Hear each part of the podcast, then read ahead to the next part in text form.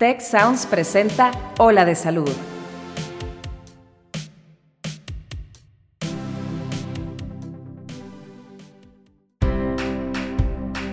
Esto es Ola de Salud. Yo soy Kristen Peralta y aquí comienza tu ruta de bienestar. Hola, bienvenidos a otro episodio de Hola de Salud. Yo soy Kristen Peralta y como saben, este es un espacio dedicado al bienestar, la prevención y longevidad. Hoy vamos a platicarles un poquito sobre las enfermedades en la temporada de invierno. Para eso nos acompaña la doctora Sara Ortega. Ella es pediatra, consultora de lactancia. Hola Sara, ¿cómo estás? Hola Kristen, muy bien, ¿y tú? Muy bien, muchas gracias. Oye, como sabes, pues hay mucha gente que asocia el clima frío con el resfriado, ¿no? Y sabemos que no es directamente responsable de enfermar a las personas, sino que los virus son los que causan estos resfriados y pueden propagarse más fácil con temperaturas bajas. Esto, ¿tú por qué crees que existe esta percepción entre la población? Fíjate, esta es una pregunta de todos los días y debemos siempre recordar que como seres humanos formamos parte de un ecosistema. Convivimos con plantas, con el clima, con otras personas, otras especies. Y estos cambios que hay en el ambiente, claro que también impactan en, nosotros, en nuestro funcionamiento, en nuestra salud. Un ejemplo es el día y la noche, conforme nos alejamos del sol, es eh, la rotación de la Tierra. Entonces, sí hay virus que son como por temporadas. Sí hay virus que ocurren o surgen más en temporadas tanto de frío como de calor. Y hay algunos que conocemos como perenne. Perenne significa que todo el tiempo están ahí. Entonces, ¿cómo distinguir que esto es algo súper común? Si esto es una alergia, si esto es un resfriado porque salí recién bañado a, a abrir la puerta y luego me volví a meter y ya tengo estornudos y moco. Entonces, Primero debemos de conocer, bien lo dijiste, Cristian, el frío ocurre, eh, durante el frío ocurren más infecciones por virus. ¿Por qué se causa esto? Sabemos que el frío ocasiona un ambiente seco y al decir seco significa que hay partículas de la humedad eh, flotando todo el tiempo, menos en comparación con el clima cálido. Durante el clima cálido la humedad aumenta hasta más o menos 60% y durante el frío puede disminuir cerca del 30 o 40%. Lo ideal es siempre todo el año mantener cierto grado de humedad. Los extremos nunca van a ser buenos, ni muy frío ni muy caliente. Entonces, muchos virus respiratorios que se encuentran en nuestra nariz, en la boca y que al momento de nosotros estar hablando y que salen estas gotitas que, pues con, con las consonantes y con el habla, esas gotitas pueden llevar algunos virus. Cuando hay humedad, choca con, los, con las como gotitas de humedad que hay en el ambiente y caen al suelo. Cuando hace frío, pues no tienen con qué chocar. Y esas gotitas pueden viajar más lejos. Entonces, hoy en día sabemos que con el uso de cubrebocas, pues limitamos la cantidad de gotitas que viajan. Entonces, súper común. ¿Es igual un niño que un adulto? No y la capacidad de los niños de emitir aerosoles es mucho menor al de un adulto. Sin embargo, no por eso vamos a dejar de respetar la distancia que ya conocemos de metro y medio de separación, porque teniendo una conversación al volumen al que estamos ahorita platicando tú y yo, podemos tener, haz de cuenta que gotitas que viajan hasta tres metros o seis metros. Si yo de repente empiezo a hablar muy fuerte o si de repente saco una carcajada o estornudo, viajan hasta 6 metros. Entonces, allá el que está en la esquina se puede contagiar solamente por, por mi risa. Y entonces, el uso de cubrebocas limita la emisión de estas partículas y a menos de que no estemos nosotros a una distancia de 5 centímetros, de 15 centímetros más o menos, no nos vamos a contagiar. Pero bueno, tenemos suficiente distancia ahorita entre nosotros. No, y deja tú, ahorita estamos hablando de que pues vienen las, las épocas en donde pues están las reuniones, en donde pues los cambios, nosotros que al menos vivimos en Monterrey, los cambios de clima están al 100, ¿no? O sea, de repente sales, sales en la mañana y dices, ay, qué frío, y luego en la tarde es quítate la chaqueta porque qué calor, ¿no? Entonces, este, Muchas de las personas dicen, oye, es que también la vitamina D y la exposición a la luz y todo. En, en estos casos, tú nos recomiendas eh, cómo, cómo protegernos, ¿no? Porque siempre salen de que, ay, bueno, pues tómate un juguito todos los días de naranja, de cítricos, de todo. Entonces, ¿qué es lo que tú recomiendas a tus pacientitos y a los papás de tus pacientes para evitar estos resfriados? Ok es súper común, de hecho, de que empieza la temporada de frío. Tienes razón, está fatal aquí en Monterrey porque no sabes ni qué ponerte de ropa, sales bien abrigado y luego te estás usando a mediodía. Em, es muy común que compren estas gotitas de vitaminas o gomitas o que empiecen a, a consumir diferentes alimentos. Y cuando nosotros revisamos la evidencia de, ok, a ver, vamos a comparar niños que reciben vitamina C a X, X y X dosis en comparación con niños que siguen su alimentación habitual. Y no hay una diferencia entre el número de infecciones, la gravedad, las hospitalizaciones, ni siquiera las visitas al médico. Entonces, realmente suplementarte con vitaminas como para prevenir un resfriado o una infección no es algo que yo recomiende. Sabemos que pues, los virus se transmiten por la convivencia. No estoy diciendo que dejen de convivir, sino que sean prudentes a la hora de que estén en alguna reunión, em, saber que pues seguimos en pandemia, de que todavía existen riesgos de contagios. Y bueno, hablamos de que COVID, pues tenemos un, año y medio, ya casi dos, con él viviendo con nosotros, pero existen otros virus como influenza, rinovirus, metaneumovirus, estos virus así ya medio raros que tal vez no se escuchan tan frecuente, eh, que, todo el tiempo van a estar ahí amenazándonos durante esta época de frío. Yo les diría, lleven su alimentación balanceada y, y, nutritiva con alimentos de alto valor biológico, igual que lo han hecho todo el resto del año. Y dos, evitar cambios bruscos de temperatura. ¿Por qué hago énfasis en esto? Y aquí quisiera hablar un poquito sobre, bueno, qué sucede con al momento en que nosotros salimos de nuestra casa, en donde estamos con el calentador así muy a gusto, y de repente salimos al patio en donde estamos, no sé, a 8 grados o en donde está el aire súper frío. Bueno, tú sabes, Kristen, que el aire entra por la nariz y nosotros en la nariz tenemos pelitos y tenemos unos espacios que son los senos paranasales, cuya función es calentar el aire para cuando llegue a nuestro pecho, a nuestros pulmones, que llegue calientito. Que de esos 10 grados al que está a los que está el aire, llegue a 30 o 35 grados al pulmón. Entonces, ¿qué sucede cuando la nariz detecta que está muy frío? Detecta el, eh, esta humedad muy baja. Dice, ah, pues hace falta humedad. Déjame sacar un poquito de moco para que esté más húmedo y que puedan chocar esas partículas, se puedan tardar en llegar y que se puedan calentar. Y entonces tenemos estos cambios fisiológicos, que todo lo que tiene la palabra fisiológico significa que es normal, que es natural. Entonces tenemos estos cambios del cuerpo que se adaptan al clima. Entonces empezamos con el moquito, ¿verdad? Esos cambios no deben de durar días, son unos momentos en donde sales y entras y de repente andas ahí con el moquillo, te secas y, ya está.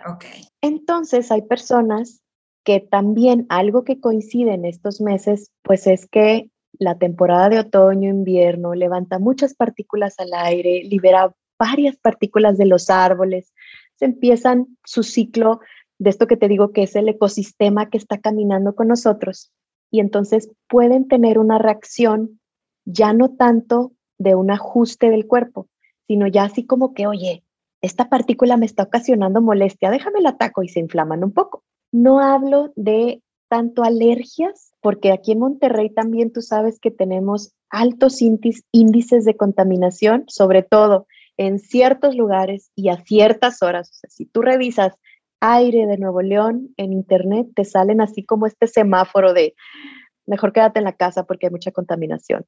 O te sale verde o amarillo de que, bueno, puedes salir. Con eh, precaución. tal vez si te sale amarillo, ajá, de que no salgas para hacer ejercicio, estos momentos en donde necesitas una buena oxigenación.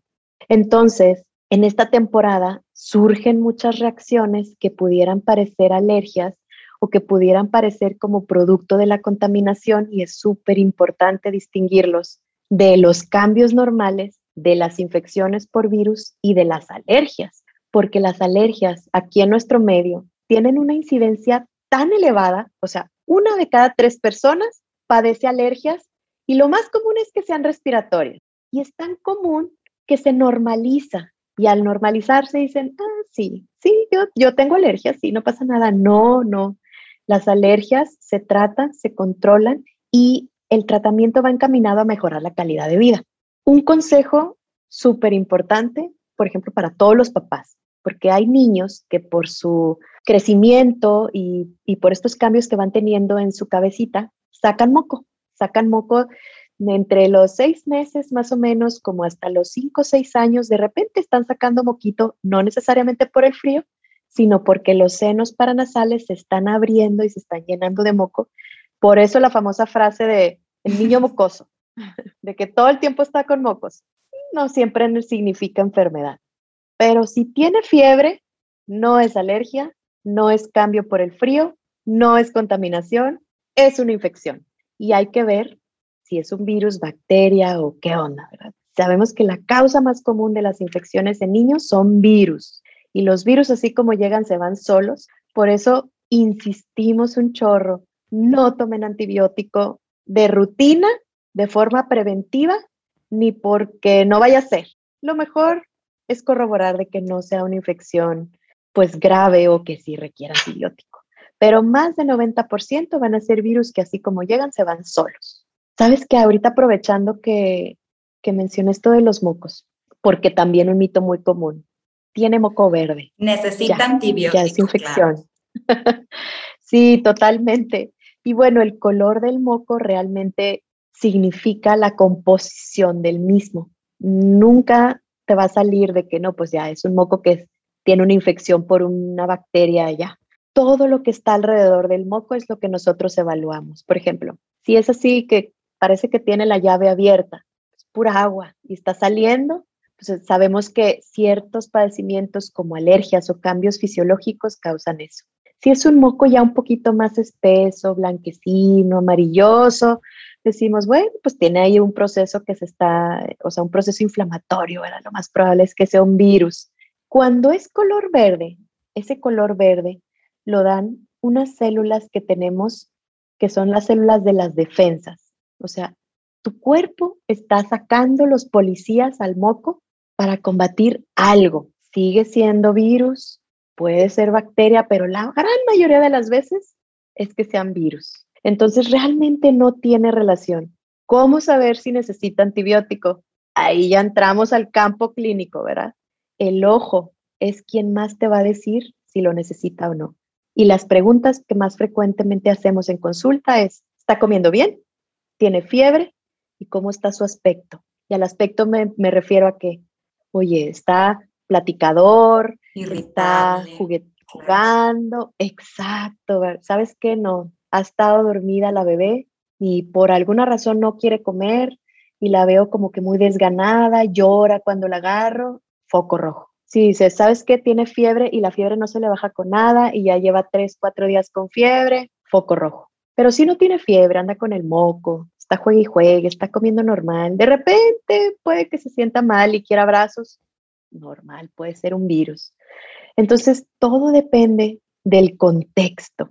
A veces le damos mucha importancia a un moco cuando lo importante es todo lo demás, como respira, como duerme, como come, tiene fiebre, ¿no? Entonces, sí que no se queden con la idea de que moco verde es antibiótico. No, moco verde es moco verde. y ya está, se quita igual que el cualquier otro moco. Entonces, ¿cuánto tiempo más o menos sugieres a los papás estar en vigilancia de estos síntomas de, para sus chiquitines? Ok, buena pregunta. Generalmente los bebés menores de seis meses eh, van a tener como mucho problema para, para manejar sus secreciones. Si empiezan con moco y empiezan a batallar para respirar, no te esperes, llévalo al pediatra. Niños más grandes, podemos empezar a manejar las secreciones, ya sea con solución salina, estas soluciones de agua de mar, podemos quitárselo con una perilla, con estos artefactos que son como un popotito para quitárselo. Si el niño ya se suena, lo sonamos. Mm, uso de medicamentos. Es una pregunta bien común. ¿Le puedo dar X jarabito que la vez pasada se lo di? Yo les diría, menores de seis meses, no le des nada. No hay medicamentos de este tipo, por ejemplo, para la gripa, que sean seguros antes de los seis meses. Antes de los seis meses somos muy conservadores y manejamos así con lavados nasales y con otro tipo de estrategias como para poder proteger. Mayores de seis meses, solo algunos medicamentos se pueden utilizar. Hasta después del año y dos años, pues ya podemos utilizar cualquier otro jarabe para el moco. Pero si, si es un jarabe que nunca has usado, que te dijo la comadre, mejor espera, mejor comunícate con tu pediatra, platiquen y vean cuál es la mejor opción. ¿Cuánto tiempo un niño puede tener moco? Por meses. Si eso no le interfiere con el sueño, con su respiración, con que coma, no, la, no le da fiebre, no le duele la cabeza, puede ser un proceso normal. Pero si empezamos a ver de que ya no está evolucionando como esperábamos, de que, oye, pues es que cada día tiene más, más moco y sabes que ya se agregó la tos, tráelo, tráelo, no se esperen. Luego pasa de que no, no pasa nada, mañana, mañana, mañana, y otra vez el fin de semana, una fiesta, una suerte, y lo, ching, ¿qué hago? ¿A dónde voy? Entonces, no, ya, ya los papás también van desarrollando esta, este colmillo, estas habilidades, como para poder, poder identificar, ok, lo vio bien, a ver, vamos a ver cómo se comporta, a ver, pues sí me comió, pero no quiere jugar, pero quiere estar aquí conmigo. Entonces, contribuir a esa seguridad que van desarrollando los papás también es importante.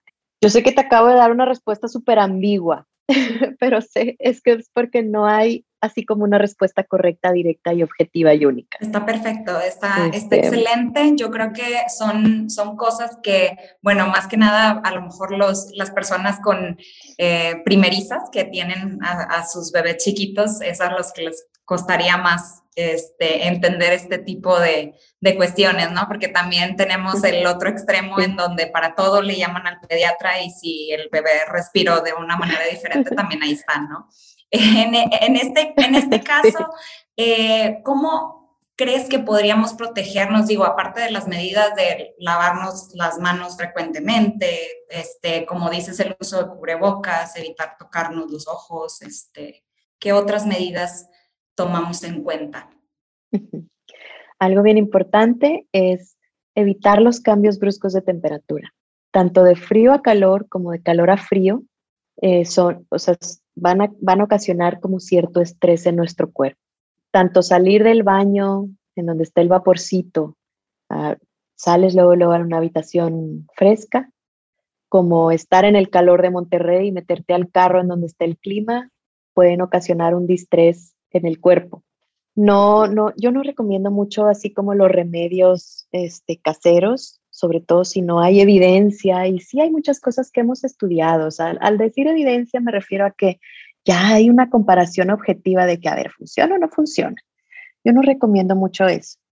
Mantenernos hidratados, bien alimentados y continuar la actividad física, aunque haga frío en casa, hay muchas cosas que podemos hacer.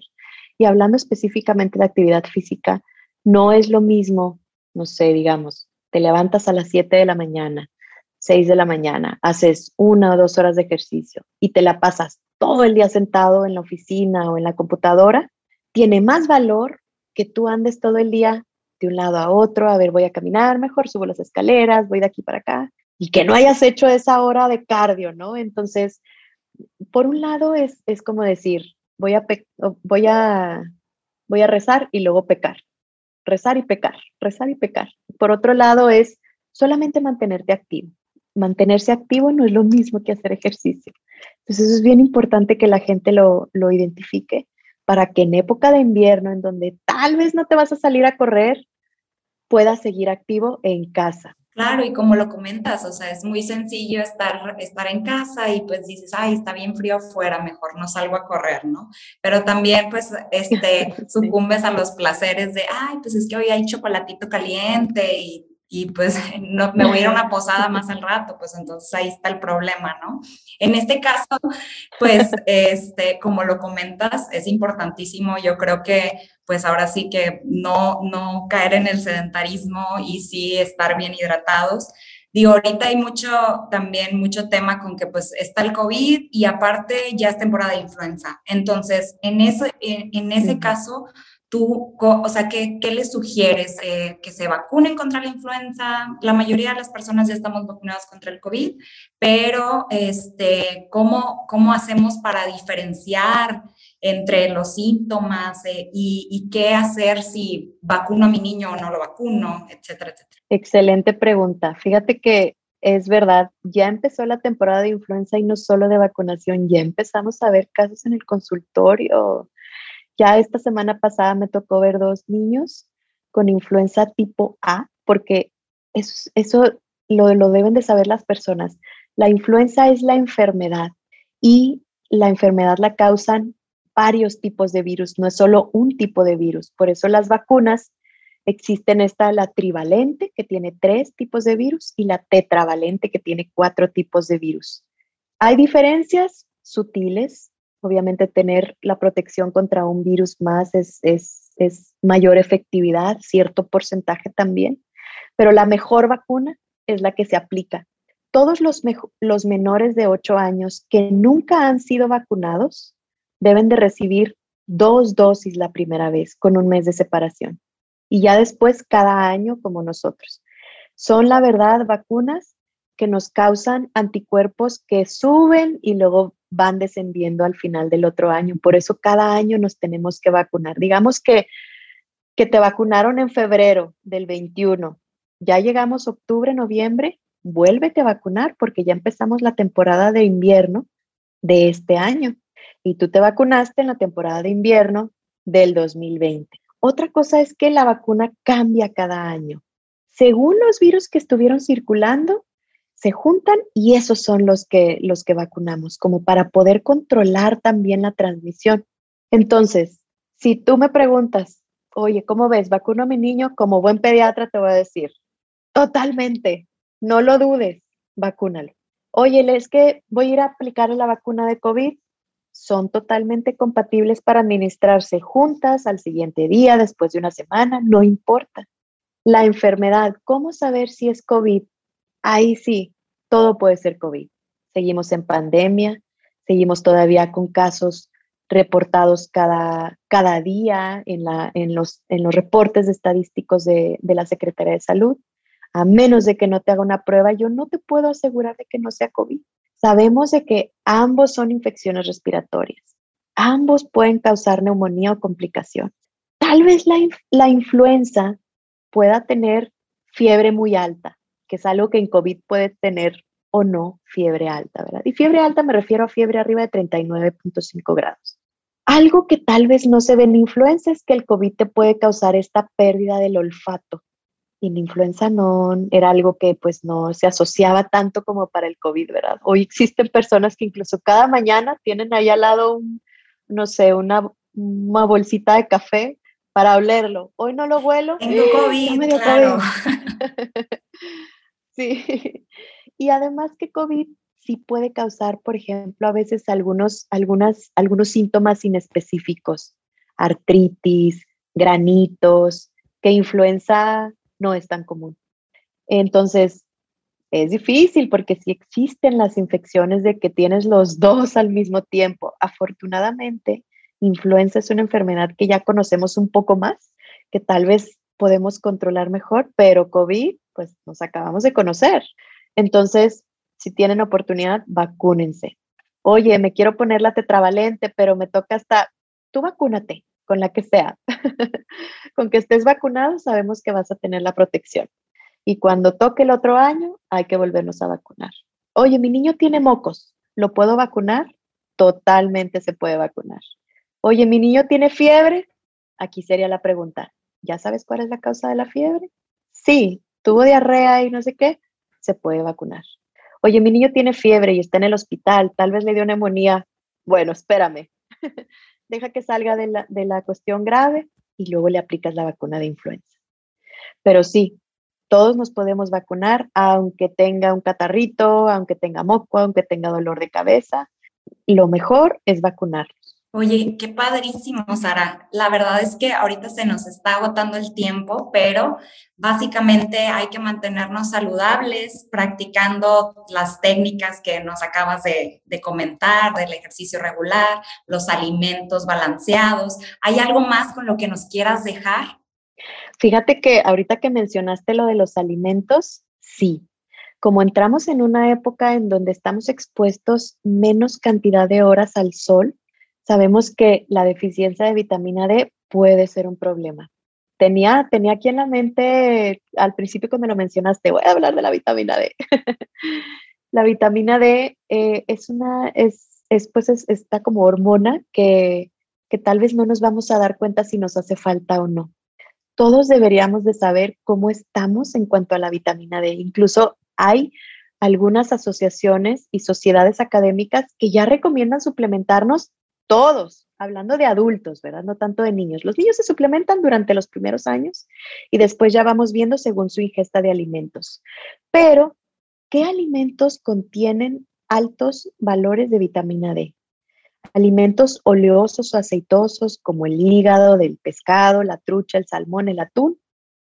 Algunas otras fuentes como, como la yema de huevo, que puede tener eh, vitamina D, o algunos granos, eh, entonces, siempre es bien importante como interrogar cómo están nuestro, o sea, nuestra alimentación para ver si es necesario suplementarse, porque si nosotros ingerimos la vitamina D, se activa a través de la luz, la luz natural a ciertas horas, porque también tenemos de repente un índice UV muy alto y tenemos que ponernos fotoprotector para no recibir tanta radiación, pero con 15 minutos que recibamos luz del sol es suficiente para sintetizar la vitamina D Em, que necesitamos. Entonces, yo los invito a que, uno, si tienes dudas, si, si no sueles comer em, pescados, granos enteros, eh, aceites, no sueles salir al sol en ciertas horas más que ya al final cuando sales de la oficina y recibes luz de puras pantallas, a que se hagan como un checo, incluso se pueden tomar laboratorios para ver sus niveles de vitamina D y vean si es necesario suplementarse y cuánto. En niños, todos los bebés amamantados deben de recibir vitamina D desde que salen del hospital. Entonces, ya las dosis van cambiando por edad. Si tú tienes un bebé menor de seis meses y no le estás dando vitamina D, platica con tu pediatra. Entonces, sí, la vitamina D es súper importante. Excelente, ¿no? Pues muchísimas gracias por acompañarnos. Gracias por todo, todos estos datos súper relevantes. Yo sé que a mucha gente le van a ser de mucha ayuda. Claro, no hay que dejar de visitar a sus pediatras. Eh, y pues aquí nos vemos pronto. Un gustazo, Sara. Gracias, Cristian, igualmente. Y esto fue Hola de Salud. Nos vemos en el próximo capítulo. Bye, saludos. Cuida tu mente. Los expertos del TEC de Monterrey brindan herramientas y consejos para potenciar una vida positiva. ¿Por qué nos es tan difícil a veces perdonar? Un programa con ejercicios y rutinas para ayudarnos a cultivar una vida plena. El perdón es una elección. Escúchalo en Spotify, Apple Podcast y Google Podcast. Muchas gracias al equipo de Tech Salud, el Sistema de Salud del Tecnológico de Monterrey y al equipo de Tech Sounds productor ejecutivo de Tech Sounds, Miguel Mejía. Asistentes de producción, María Guadalupe Monroy y Marcela Amezquita. Productores de Ola de Salud, Melissa Hinojosa, Nora Morales y Fernando Zamora. Diseño, Ángel Gómez y Daniela Solís. Postproducción, Max Pérez, Marcelo Segura y Sergio Chávez. Te invitamos a escuchar el siguiente episodio de Ola de Salud y el resto de los programas de Tech Sounds en los canales de tu preferencia.